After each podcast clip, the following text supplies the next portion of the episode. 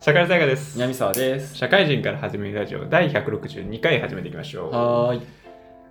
皆さんダンスしてます かダンスね。 してますかってなるできますかああ、はいはいはいはいはい。え、何なんかやってんの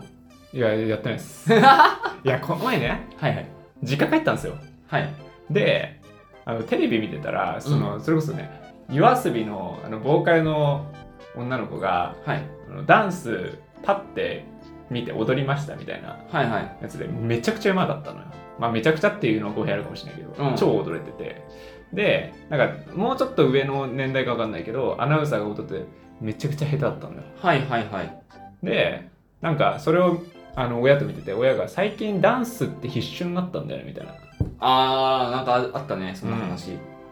聞いてうん。で2012ぐらいからダンスが必修小中かなうん。必修になってんすよはい。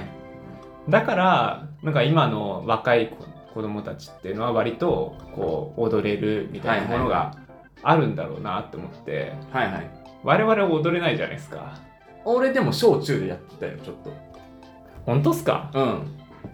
で大学は、あの、ダンスっていうのを特になんか取り立ててやってなかったけど、軽く友達と遊びでやってたわ。えサークルとかなんかやってないけど。ヒップホップあ、もう俺もずっとマイケル・ジャクソンファン だから。なるほど永遠のねそうそう。いやなんか僕からするとさ、うん。そのまあなんかその理由とかってなんかまあコミュニケーション取んなきゃいけないとか、はいはいはい。まあみんなで取れるとか、あのー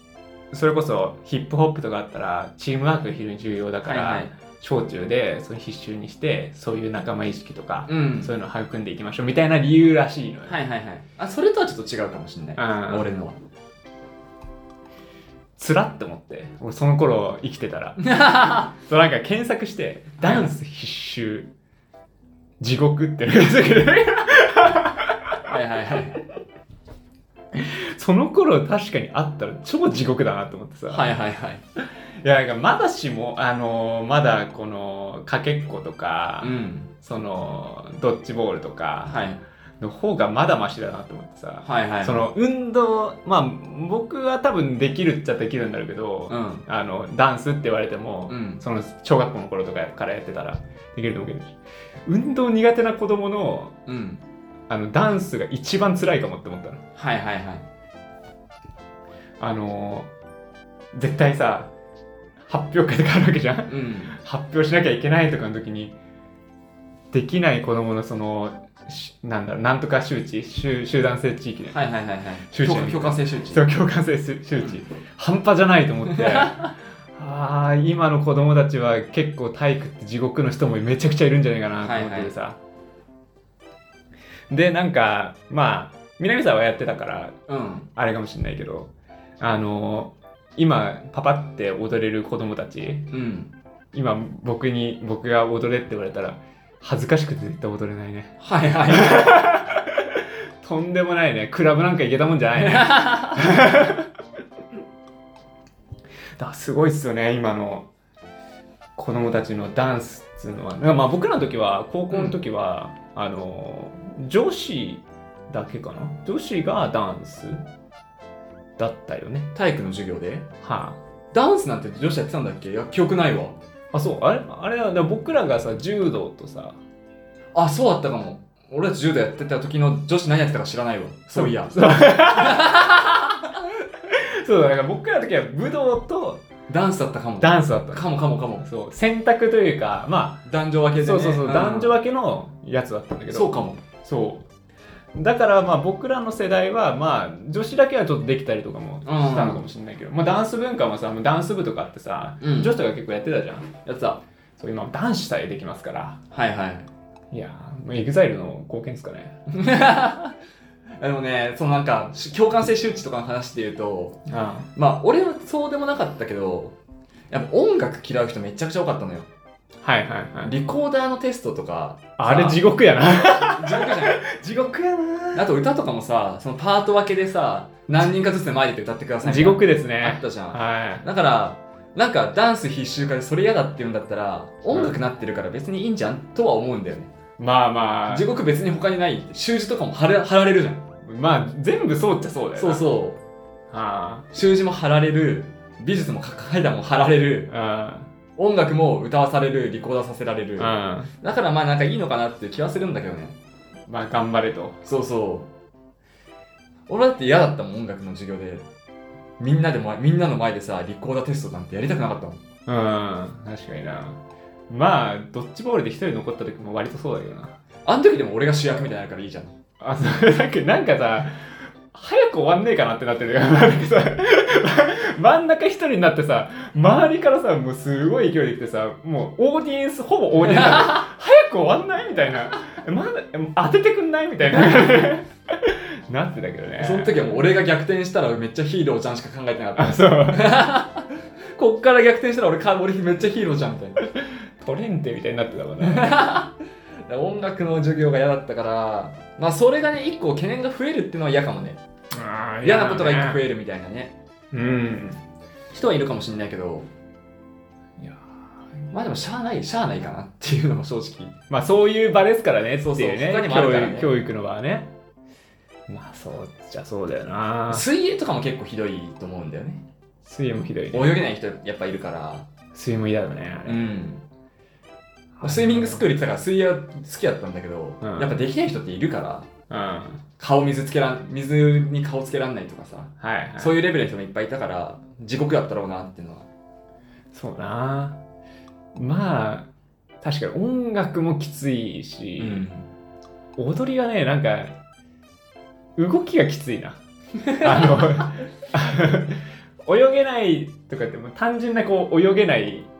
感じだけどうん、ダンスは奇妙な動きになっちゃうからね あれは恥ずかしいよでキリオかどうか分かる人はあんまりいないからあそう確かにねやだな音楽ねあれ嫌だったな音楽ってまあダンスも多分そうなんだろうけど一人外れちゃうのがやっぱ嫌なんだよね、うんみんなが「あー」そにしときゃ「あー」みたいになったらさうんなんかあいつおかしくないってなる確かにななんかね自分がそういうのをあんまり感じたことないけどさうんいやなんかそれ自分がすごい音痴だったりとうか、ん運動も全然できなかったりとかしたらすげえいや嫌なんだろう学な校行くの嫌だよね嫌だわまあまあその辺全知全能だったからさなんかう何も感じたことないんだけやど僕もそうなんだよな嫌な人の気持ちは分かる確でダンスいいなっていうのがなんかさっき言ってたなんかみんな集団でねかにな、うん、作るみたいなのも当然あるんだけどさあのやってて思ったのがマジで体幹芸なのよあれああそうねもう確腹かに筋背筋ともうこのなんかハムストリングっていうの足の太ももはいはい裏はいとか股関節の筋肉とかの柔軟性とかうんそこすげえ大事だからなんか確かに運動の基礎にはなるかなって思ってるわまあよくねその新体操とか,、うんなんかそういうのに通ずるものはあるよね水泳とかもそうだけどねうんあのちゃんとした体作りにはなるのか体幹を制するものスポーツを制すですかな間違いないからそれは確かにね確かにねそうなるとダンスやってたらねいろんなスポーツで役に立つかそうも応しれない用ねできるからいいんじゃないかなってメメリットの面強いかなってはいあれ今ってなんかオリンピックとかでダンスとかないないないんじゃないないか出てきそうだよねシンクロナイズドスイミングぐらいじダンスまあまあ確かに水泳ダンスだな、んそうそうそう水中ダンスゃんだな水中ダンスまあフィギュアとかも一部そうかそうだね絶対出てくるね今後地上ダンスい地上ダンス地上ダンスっつうのかなはいやわかんない ダンスもいろいろやっぱ競技ダンスとかさはいはいあの男女ペアで行う競技のダンスみたいあなああれねまあフォークダンスじゃないけどなんか社交ダンスか社交ダンスみたいなやつはい、はいまあ、いろんな種類があるからねどれどれやってるのかわかんないけど小学校うの授業で、僕はもう小学校のダンスもうフォークダンスだけでいいっすよマイマイマイマイマイムでさそうとチャララチャチャララララチャチャチャもうキャンプファイヤーやってりゃいいんすよチャキャンプファイヤーやだったなラチャチャチャチャチャチャチャチャチャ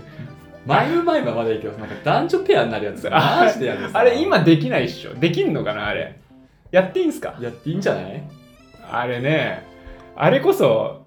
なんだろうねういういみたいな感じになるよねマジで嫌だったよ本当嫌だったよあれななんかさだ男と女でさ2列に分かれてさ、男が回るだか女が回るだかどっちか忘れちゃっうて、んなるね回してなんかペアをちょっと変えていくみたいな、変えていくねあれ本当だったよマジでやったよあれ、いまだにあの視線の動きは思い出 すよ。ち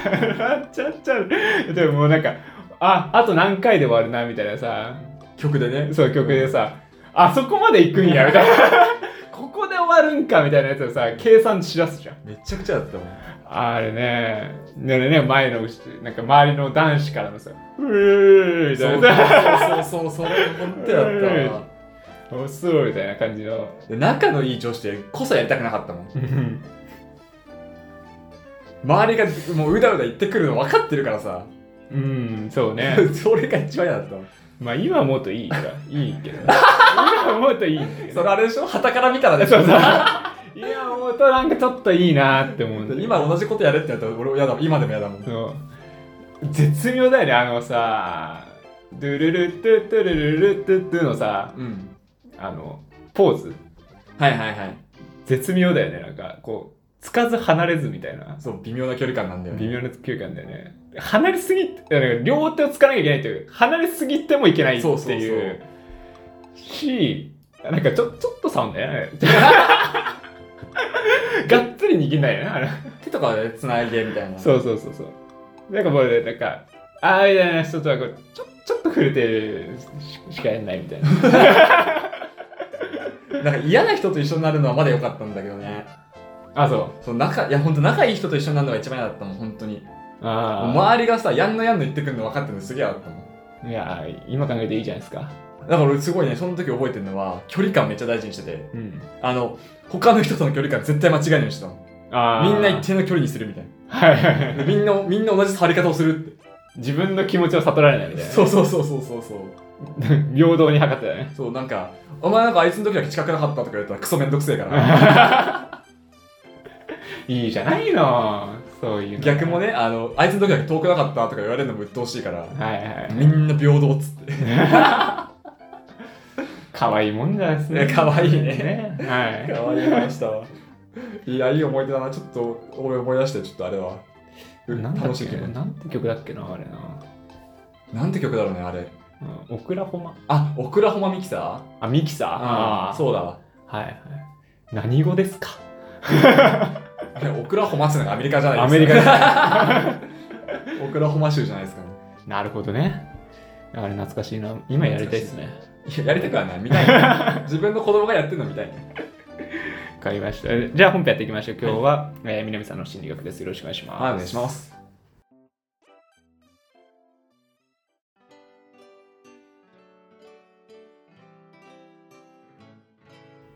はい、本編です。はい、お願いします。で、え前回が、投影法と質問様式形式を交えて、まあ、子育てでね、どうやって使ってんのみたいな。はい、はいまあ、現場で実際、この心理学って、人格心理学ってどうやって使われてんのみたいなうん。お話ししたと思うんですけど、まあ、前回と関わりはまあ特にない、今回、新しい話になりますけど、えっと、共通してるのとして、応用編ですよと。うん。今まで学んだ心理学を応用してみましょうってお話は、えー今回も同じですと。はい。でね、えー原点に立ち返りましょうと。このラジオなんて名前ですか社会人から始めるんですよね。は社会人に応用しようよ。この心理学、人格心理学、せっかく学んだんだし。い。たまん ねえな。というわけで、え社会人の、えーとのまあ、能力とか人格を測ってみましょうみたいな、はい研究がありますので、それをご紹介していきます。うんと。いうのが今回になりますと。でまず、社会人の能力。まあ、サラリーマンとね、仮定しよう。は仮定い。しようっていうか、個人事業主よりはササラリーマンの方が分かりやすいと思うんで、サラリーマンの人と仮定します。はい。で、サラリーマンに求められる能力ってまず何だろうってうん。考えたときに、まあ、大きく3つに分かれるんじゃないかっていうね、この研究の上では。うん。で、1つが社会力。うん。これはもう会社に属して、その会社の中で、まあ自分がね、馴染んでいくじゃないけど。はいはい。で、会社のためにっていう貢献の気持ちだったりとか、はいはい。会社の一員であるっていう意識だったりとか、はい。そういう込みのこの社会力ってものですね。うん。とあそもそものねあ能力その業務能力だよね、うん。まあ、経理の人だったらまあ数字に強いとかうん。広告の人だったらまあ広告の効果を考えられるみたいなはいはいそういうまあ能力であったりでもう一個が、えー自分のその能力に対する向上心うんこの3つが社会人の能力で大事なんじゃないかっていうねはいはっていうふうに、まあ、この研究では仮定してますというんでそれぞれの能力に対してえー人格っていうのがどう関わってくんだいっていう研究なんですねこれはあはいはいはいでその研究は基本的にビッグファイブが元になってますとうんでこの研究の結果ね、えー主にビッグファイブでいうところの外交性はいはいと勤勉性、まあ、誠実性かなうんと、えーめちゃくちゃ関連性があるんじゃないかとはいはいあと開放性かねはあうんその3つの要素っていうのがこの能力にすごい関わってるんじゃないかとうんうんいう話になっていますとで、まあここでね覚えてないよってちょっと古い、えー回の話になるのでうんうん覚えてないよって方のためにそもそも開放性外交性誠実性の3つっていうのがどんなものかっていうのを軽くね説明していきますもう一回はいはいまあ、これおさらいになるんだけども開放性っていうのは、えーそこ開放性を構成する要素でいうと親切とか、うんえーひたむきさうん謙虚さっていうワードが、えー代表の言葉として挙げられますとはいはいでまあここでは、えー他人からの評価はいであったりとか他人の意見に対して重要的だったりとか開放的であるとうんまあ、例えば大河がこここういう意見なんじゃないっていうのに対していや違うよじゃなくてああなるほどねこういう意見もあるのねみたいはいはいなな解放の仕方はいができてるかどうかっていうのがこの解放性うんになってますとまあ謙虚でひたむきで親切っうんうんていうワードですねで外交性は、えー活発引っ込み思案でないはいはいおしゃべりっていうのがまあ代表として挙げられますとうんで勤勉性誠実性に関しては、まあ、ちょっとね予想外かもしれないけど小心者はいで抜け目がなくて始めたら完結させるっていうワードうんこの3つが、えー勤勉性誠実性のキーワードになってますとうんでこれらのうちこの3つのね開放性外交性勤勉性の3つのうちさっき最初に挙げた社会人の能力のどれと、まあ、関連してんのみたいなのを数値化してるんですね、はいはいまあ、研究っていうのは数値化して研究したす研究って感じですねうんうんで、まあ、この3つの中でねビッグファイブの3つの中ねうんの中でどれが一番社会人大事かっていうっはいはいていうと、まあ、社会人大事とかその社会力能力向上心の3つに一番絡んでるの何っていうのを研究した結果なんとねえー開放性だったと、はまあ、意外意外かなってのも意外な人もいるんじゃないかなと思うんだけどあうんうんこの開放性が高いと3つの能力3つとも高くなる傾向にあるとうんうんっていう傾向にあるんですねはいで続いて勤勉性誠実性で最後に外交性の順だったんだよね、なるほどこれも全部そうで、例えば社会力が高い人、はい社会人の能力の社会力が高い人っていうのも、開放性が高い人に多かったと、傾向として。うんで、続いて勤勉外交の順だった。能力もその順だった。うんうん向上心もその順だったとなるほいうわけで、まあ、もし仮になんだけど、人事の人とかでね、どうんあの、評価をするとか、新しい人採用するって時は、この開放性を見るのが一番手っ取り早いみたいな。うんお話に今直結する話だとなりますと。うんなるほどうん。そういうわけなんですよ。はいで、さらにね、こっからさらに研究続いてて、社会人用のビッグファイブテストのようなものを行いましたと。うんこれようなものって言ったっていうのは、言ったのは、この3つにのみフォーカスした。活発っていうか、外交性と開放性と勤勉性うんの工程にのみ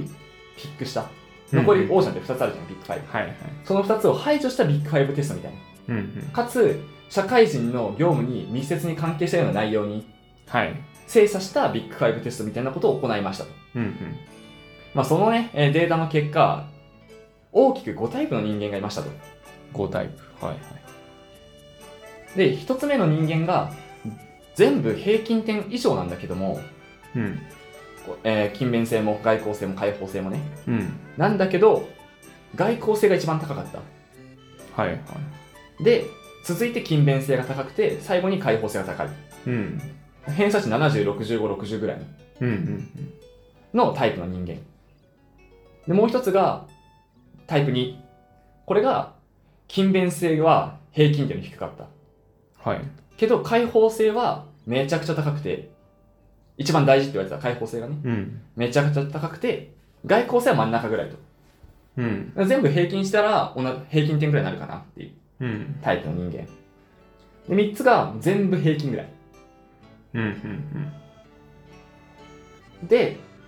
まあ、順位としては1と一緒。外交性が一番高い。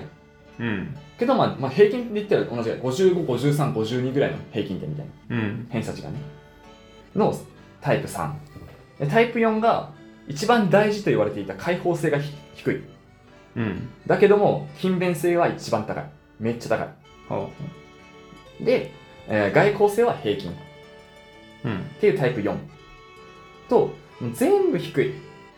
全部低いけど、勤勉性だけ、まあ、ちょっと高い。っうんていう5。うんで、この5タイプの人間が、まあ、大まかにいましたと。はいはいでこれ、えー一概には言えないんだけど、当然ね。うんあの、言えないんだけど、すべてが高い1とか、うん一番大事な開放性がめちゃくちゃず抜けて高かった2っうんてのは優秀なんだよねってお話ではあるんだよね。はいはいはいなるほどねで、3が全部平均だから、まあ、普通普通ですよと。うんで、4、5は、まあ、言い方悪いけど、無能ですよね。はいっていうのが、この、まあ、タイプのね、分け方になってますと。で、具体的にちょっとお話をしていくと、この能力って、社会力、向上心、能力の3つのうちね、うん最初に挙げたこの社会人に必要な能力のうちねうんうん能力ってまあちょっと分かりづらいよねっていうのもあってはいこの能力っていうのをどの業務とかでも必ず必要になるものに分類しましたとはいつまるところこの能力を大きく分けて他者理解うん他人のことを理解しない人間にまああれはないよねっていううん能力の高い人間っていないよねっていはいうであとは計画を実行する能力はい机上の空論で終わったらそれ仕事をできるとは言わないよねっていうはいそれを実行に移したこ移移してこそ意味があるよねっていう意味でねうんで、3つ目が、えコミュニケーション力とか、このリーダーシップ能力とか。うん他人と関わろうっていう意識意識がない人は、まあ、能力高いとは言えないよねっていうお話。はいはいなので、ここで、え社会人に必要な能力っていうのを、社会力、向上心、他者理解、計画実行、コミュニケーション能力の5つに分かれました。うんで、それらの、それぞれの項目に対して、このさっき挙げた1から5のタイプね。うんあの、ビッグファイブテストの結果を受けたタイプはいがどうだったかっていうお話。うん一番大事なのは開放性って言ってたんだから開放性が一番高い2が優秀なのか、うんえー、1番の全部高得点っていう人が優秀なのかってねうんまあまあ差異は当然あるにせよ気になるところではあると思うんではいはいそういうのをまあ調べたのがこのデータになってますとはいはいで、まあ、全てにおいてなんだけどこの全部5つの項目社会力能力向上心ねうんにおいて3番目4番目5番目はもうこの順序だったよっていうね、うんえー、全て低いけど勤勉性だけちょっと高い5っうんていうのが一番ダメだったしはい開放性がめちゃくちゃ低くて勤勉性めっちゃ高いみたいなうん人は4番目だから下から2番目にダメだったしはいはい全て平均ぐらいの人はこの5タイプの中で一番真ん中だったしっうんていう順序だったとうんそれはもう全部の能力に共通して、はいでまあ気になる12 12についてねうんついては向上心コミュニケーション能力はいの項目は2が高かったんですね一番うんで他は1が一番高かったとはいだからまあ一長一短ってことになるんですよねこれ要ははいもうコミュニケーション能力が、まあ、重視される職場であれば2の方が優秀っていう評価を受けるだろうしうんえ例えばその社会力が大事会社への貢献っていう気持ちが大事っていう会社であれば1の方が2より優秀だよっていう評価を受けますよねっていうねはいはいこれはもう1と2についてはもう一長一短っていう関係になってたとただまあ345と比べると12の方が優秀であることはまあひ結構明らかになってるみたいなはいはいお話になってますと。で、まあ、ここでね、ちょっと気になるかなって人もいるのかなと思うのが、あの、この1から5のうち、1の人間って人数少ないんじゃねっていうね。で、5の人間の人数少ないんじゃないのっていううん。お話ですね。なので、ここのね、人口分布も作ってます、このデータ。はいはい。まあ、分布としては、多分みんなが予想した通り、真ん中が一番多いですね。うん。 3番の人間。全部平均ぐらいっていう人ね。これが最も多くて、いやでも本当に多いよ。75%もいます。はで、おおよその人は大体こんなパパターンになる。あ。はいはい。で、優秀と言われた1。うん。これがね、15%ぐらいいるんだよ。結構いるんだよね。10人に1人はいるっていう計算だからね。うん。カニは1人ぐらいいるんじゃないなるほど。で、え5番、一番ダメって言われたやつね。うん。これが4%ぐらい。はあ、少な。少ない。で、4番が三4番と2番が3%ずつぐらい。うん。ああ、4と3。4と2か。 4と2。だいたいこんな分布になってますと。うん。で、ここで、えっとね、これに関しても、まあ、年齢差、性差あるんじゃねえのってうん。お話なんだけど、性差も年齢差も、もう本当に変わんない。うん。全然変わんない。誤差と言っていいレベル。はい。だけども、まあ、ちょっとだけあるから、そこは紹介させていただきますと。はい。このねめちゃくちゃ極端な1番と5番。うんこれ、は女性の方がちょい多いです。うん。で、2番は男性の方がちょっと多いです。はい。なので、あの、まあ、例えばなんだけど、ちょっと前に問題になったかな。大学でさ、あ女性ってだけで弾かれたみたいな。うん。ああいうのは、能力を重視するんだったら全然関係ないよっていうはい。結果になってますと。男性の女性ので仕事云々っていうのも、この能力って面で見たら全然変わんない。気にしなくていいレベルですよっていうのが、この研究の結果ではありますね。うん。なるほどね。ただ、まあ、年齢差も同じようなもん。うんうん。変わりませんよっていう。なるほど。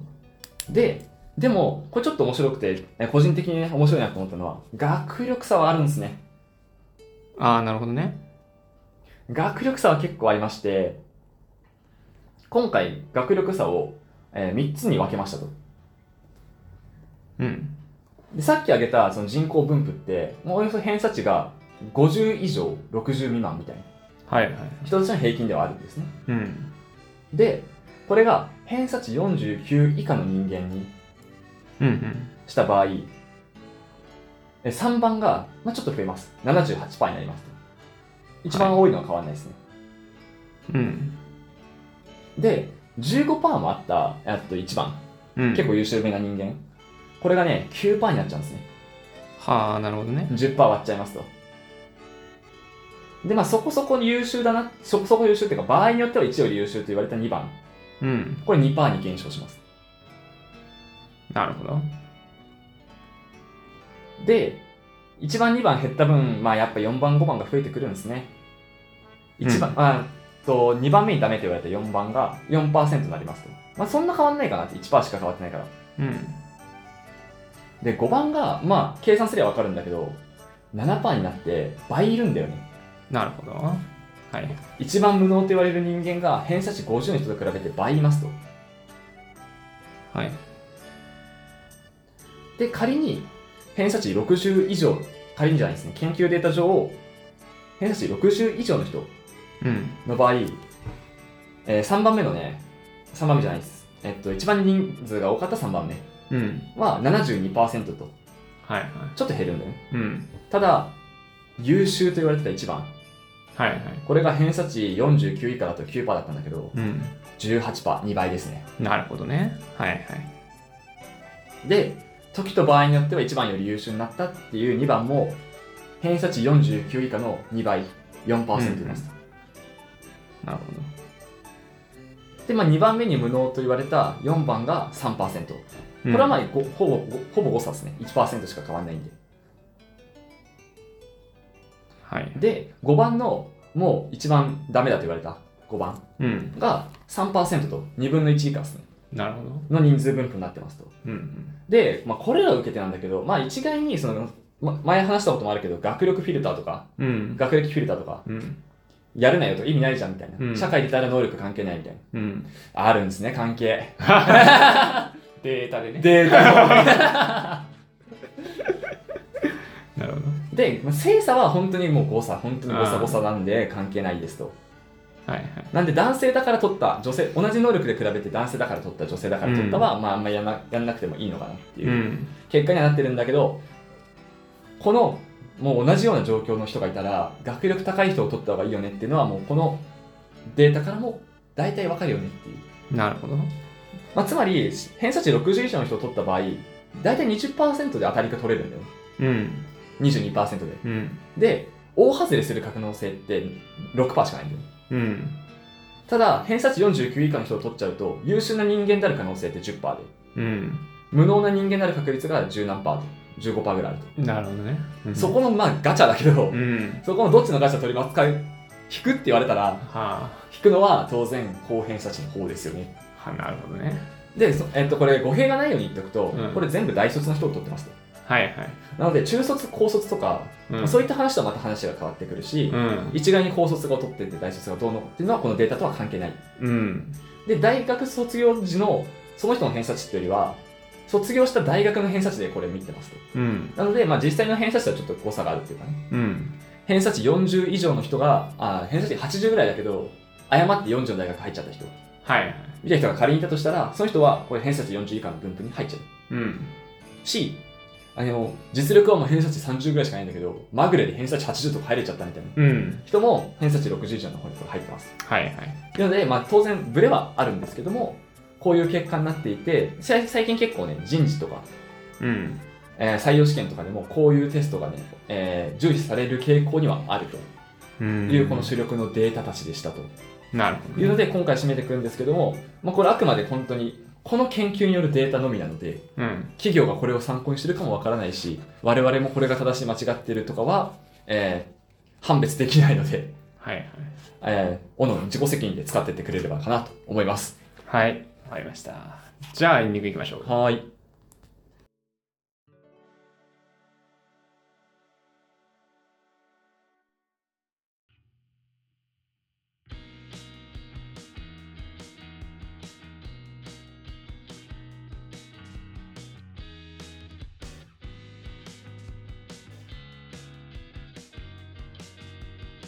はい、エンディングです。お疲れ様ですお疲れ様です。自分がタイプ1でありたい。ですね、これは。まあ、 あ最後そうまとめればよかったねだから結局社会人に必要な能力っていうのはこの3つですよみたいなうん。のを最初に挙げた3つでねうん。あってで社会人に必要な能力が高いっていうのは開放性が高い人がうん。多い傾向にありますよっていうのがぜ序盤の話でうん。後半はどの人間が多いんだよねっていう話だから、まあ、ちょっとベクトルがね違う話になってますって感じ、ね、だからね開放性がね。仮にその社会人に必要な能力3つ挙げた3つ以外が重視されるような職業も当然あるじゃないうん。多分警察官とか消防官とかだったら違うかもしれないしうん。それこそデザイナーとかだったらもっと違うじゃないまあ、なんとなくやっぱ営業職っぽいそうだね感じで、ままああ、一般的なね本当、まあ、日本における一番パイがでかいところそうそうそうそうで必要な能力。そうそうそう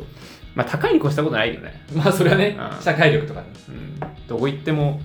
必要ではあるよね。だからまあ一概に有能無能っていうのもまあちょっと違い違うには違うんだけどねそうね。まあおおむねこの傾向ぐらいのねうん。ニュアンスですね確かにねまあなんかね専門職だったら全然違うもんねそうそうそうそうなるほどねタイプ3まあ自分が調べることできるんですかこれできますねあの今回やろうとも思ったんだけど時間足らなくてカットしたけど、ん簡易的なものがテストとしてあったのでなるほどだからタイプ3で出てきすくるだろうね、が出てくるだろうねうん、もうこの分布を見た瞬間にまあ自分はタイプ3だなってちょっと面白いなって思ったのがえっとこれ日本で研究したデータ珍しくね大体アメリカの大学とかでこういうの研究されるんだなけるほどねこれ日本のまあデータになってるからなのかもしれないんだけど、この4番の開放性が低くて勤勉性が高いみたいな、はあはまあ、2番目に無能だった人たちねうん、無能まあ言い方よくないけどうん、これがさ勤勉性が高いっていうのがさ、なんかよく言われるさ、一生懸命やる無能みたいなさ、うん。なんか日本人っぽいなっていうのはちょっと思って。ペルソナが見える。そうそうそう、見えるじゃない。 ちょっと面白いんだよね、そこが。うん。これ日本人ならではなのかなって個人的に勝手に思ったりしてね。なるほどね。それが、ままあ、あ、人数は全然少ないんだけどね。 3%か。そうそう。うーん。で、あとその3番のね、すべて平均ぐらいってやつも、その平均ぐらいの中でも一番高いのは勤勉性だったりするのよ。う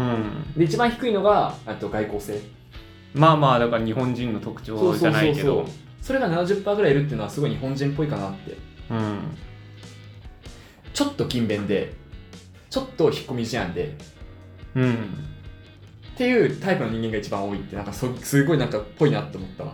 確かにね、外交性と勤勉性はなんか国民性結構うん日本人現れてるけど、開放性割とブレあるだろうね。これブレあるだろうねう。ん。で、それが一番大事だから結局、うんこの社会人においてはね。開放性は親切と性、えーっと、親切であること。ひたむきとか謙虚さ、あー、謙虚さね。謙虚さ。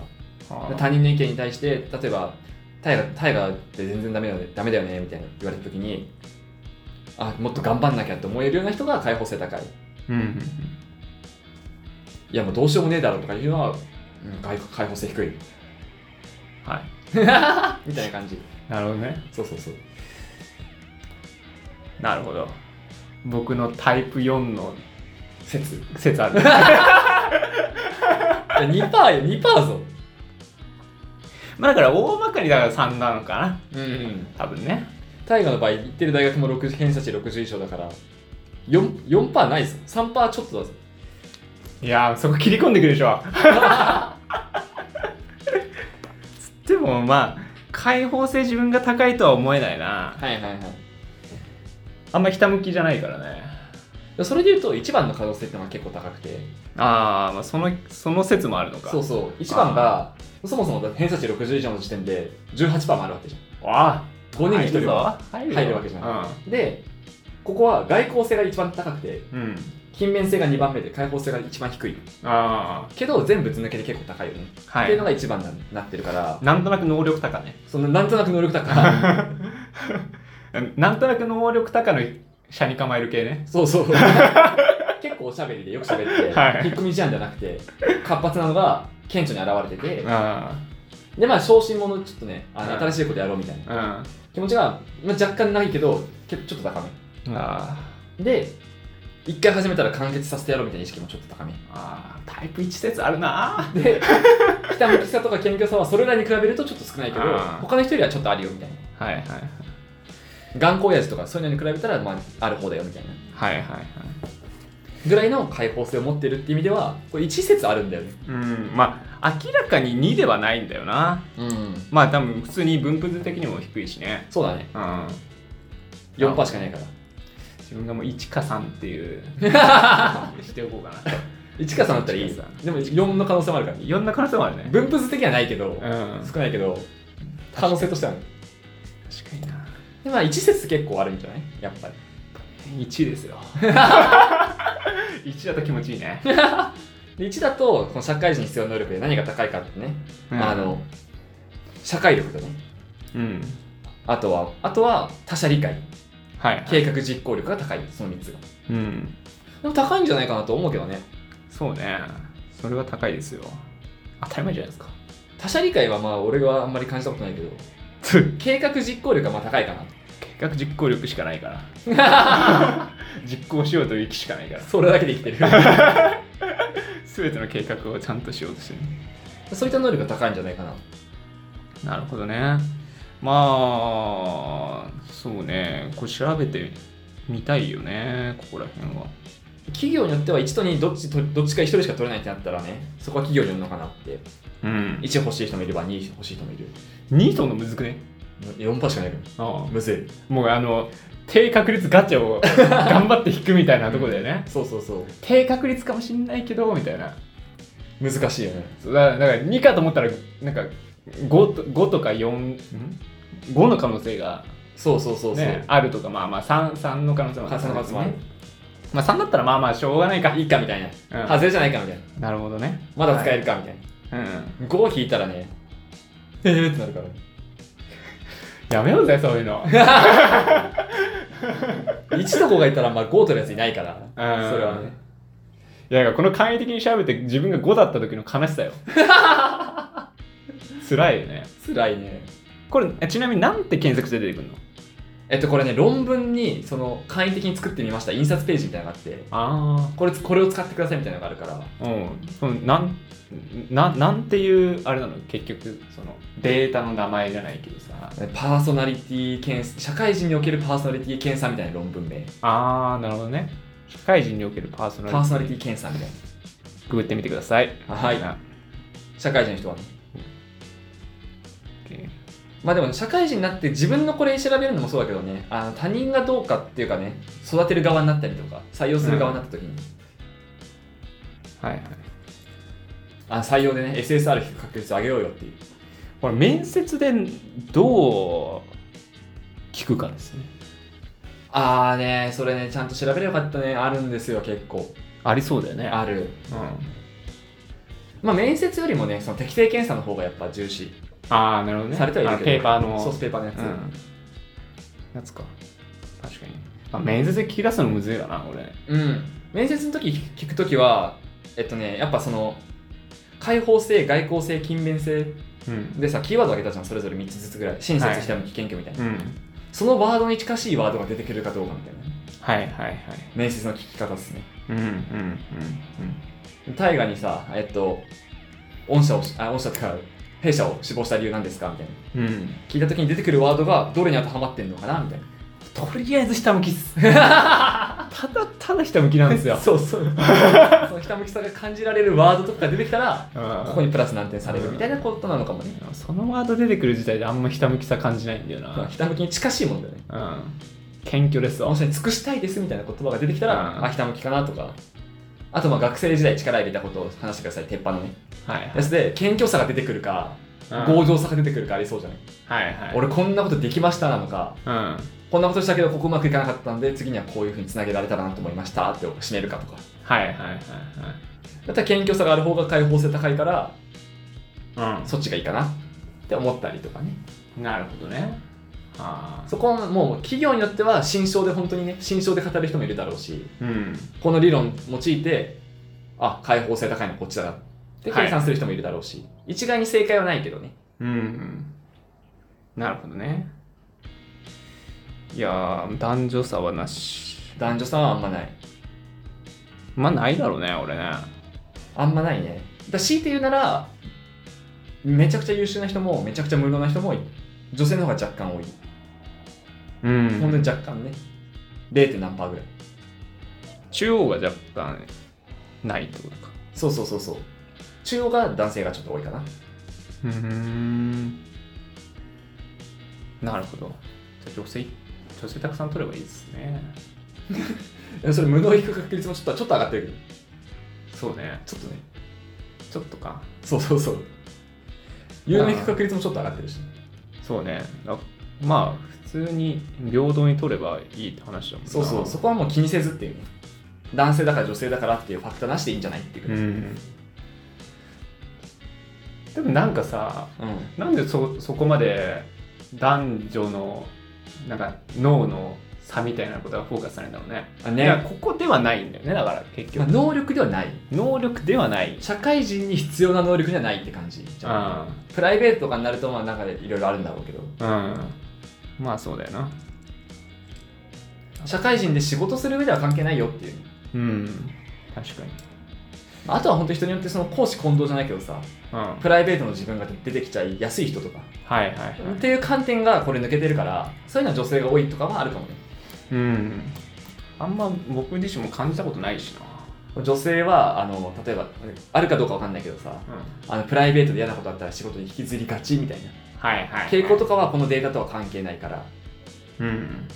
そういう観点だとその女性のみたいなのが足引っ張る可能性はなくもないなるほどねあくまでこの観点から見るなら男女差ないよぐらいなるわかんないけどね俺女性でさ優秀だなと思う人も無無能だなと思う人も女性だからって思ったことないもんうん男性も女性も確かの同じぐらいの比率で優秀な人も無能な人もいるなって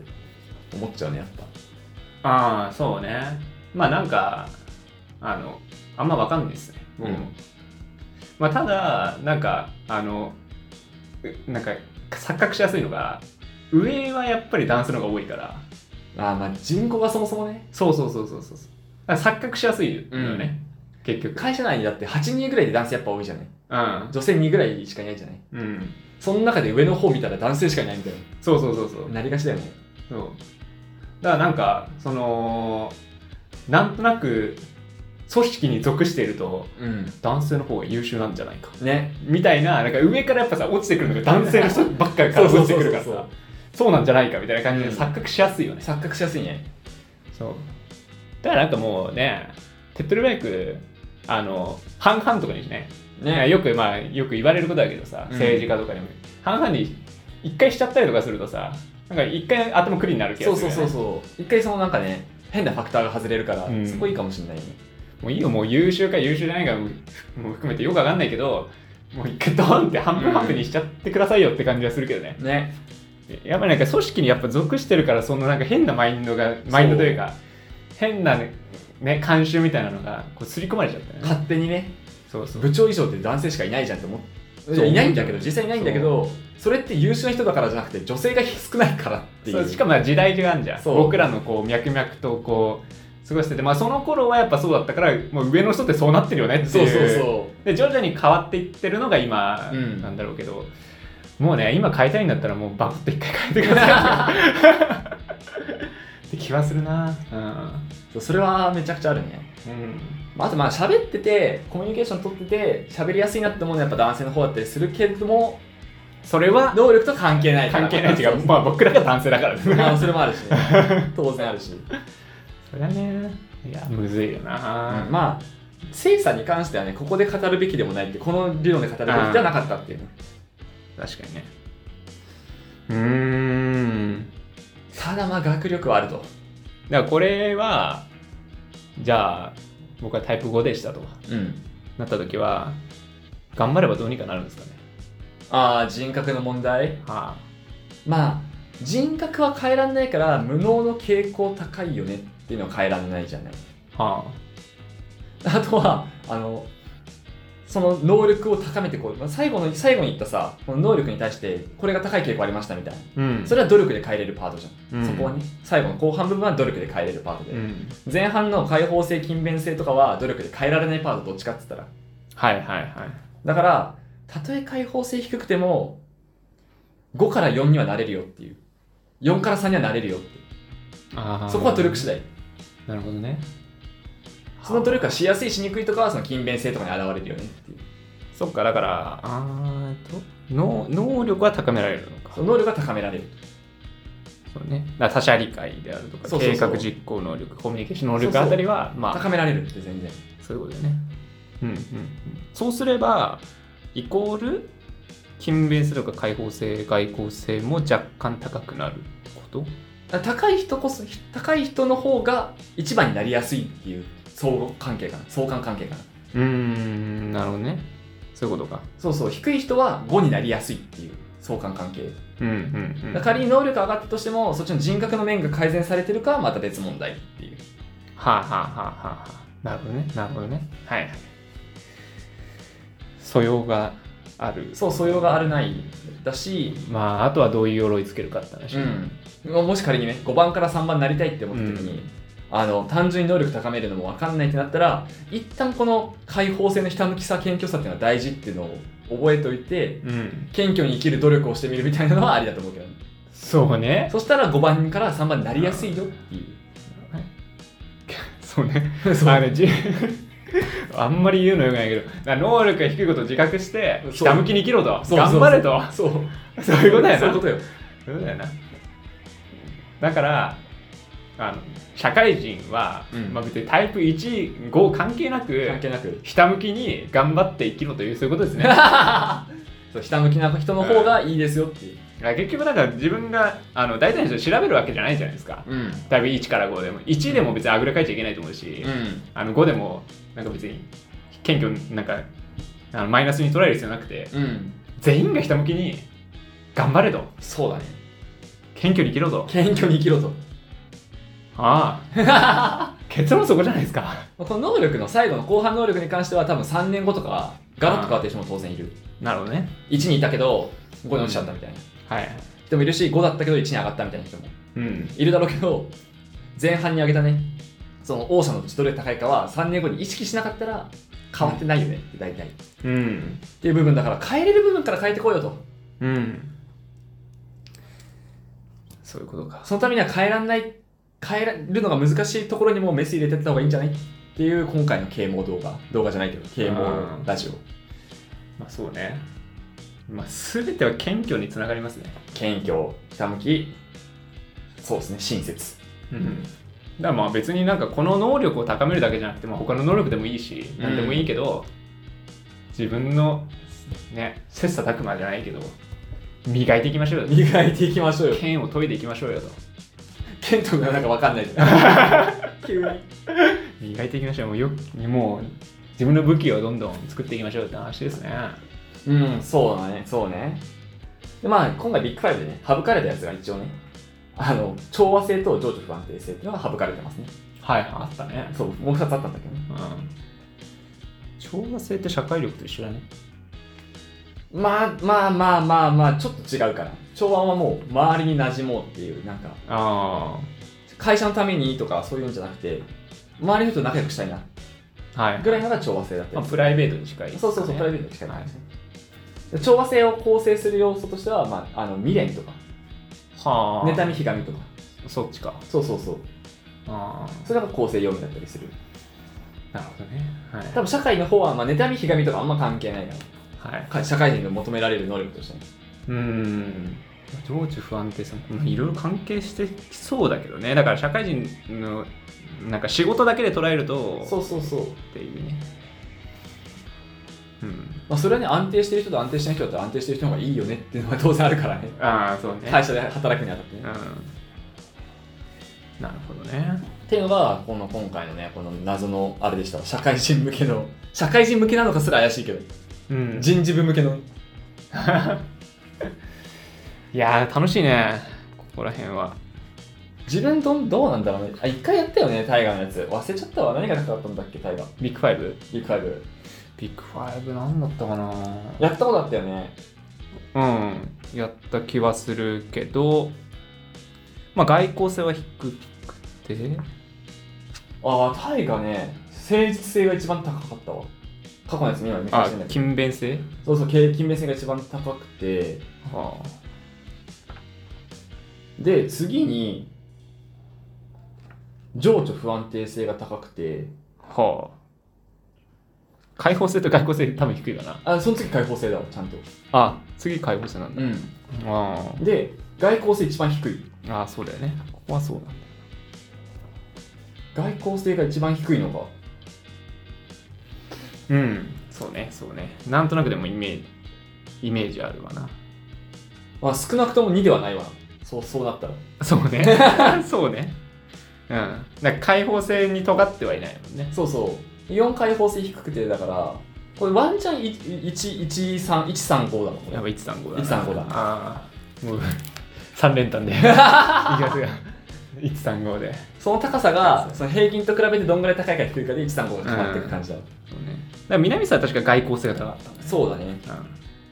覚えてますわそこ覚えてる覚えてる外交性が一番高かったのだからい俺も1の可能性は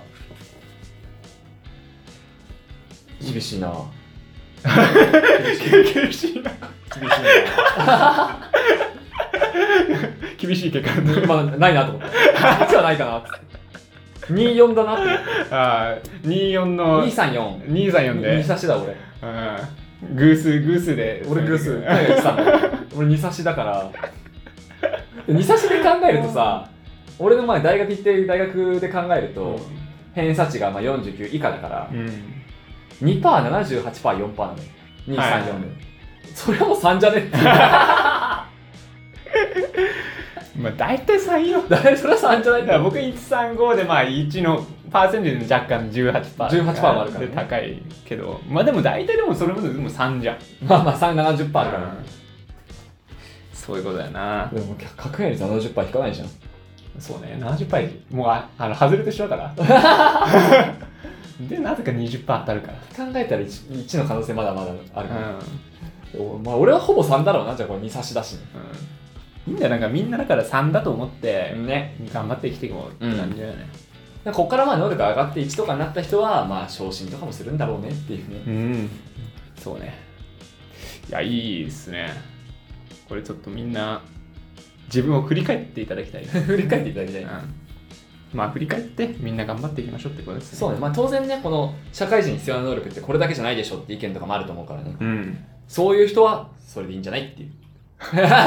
切るねーいや切るねーそっちわかんないからさそう他に必要な能力俺思いつかなかったからうさ、ん何も言え ないなと思って革新家だなそういうとこ切ってくるよねうわ切ってくね、うん まさまさ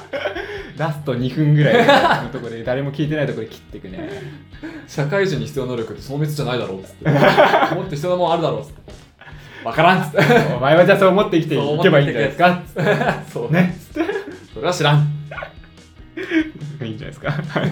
じゃあ今日は締めていきましょう、えー社会人から始めるラジオはお便り募集しております番組の感想や相談など何でも募集しております、はいメールアドレスはシャカレジ199にアットマークでメールとこまでシャカレジは営業199の数字です SYAKREDI199 にアットマークでメールとこまで Twitter の DM でもお待ちしております、はい、それではまた来週お会いいたいタイガと南沢でした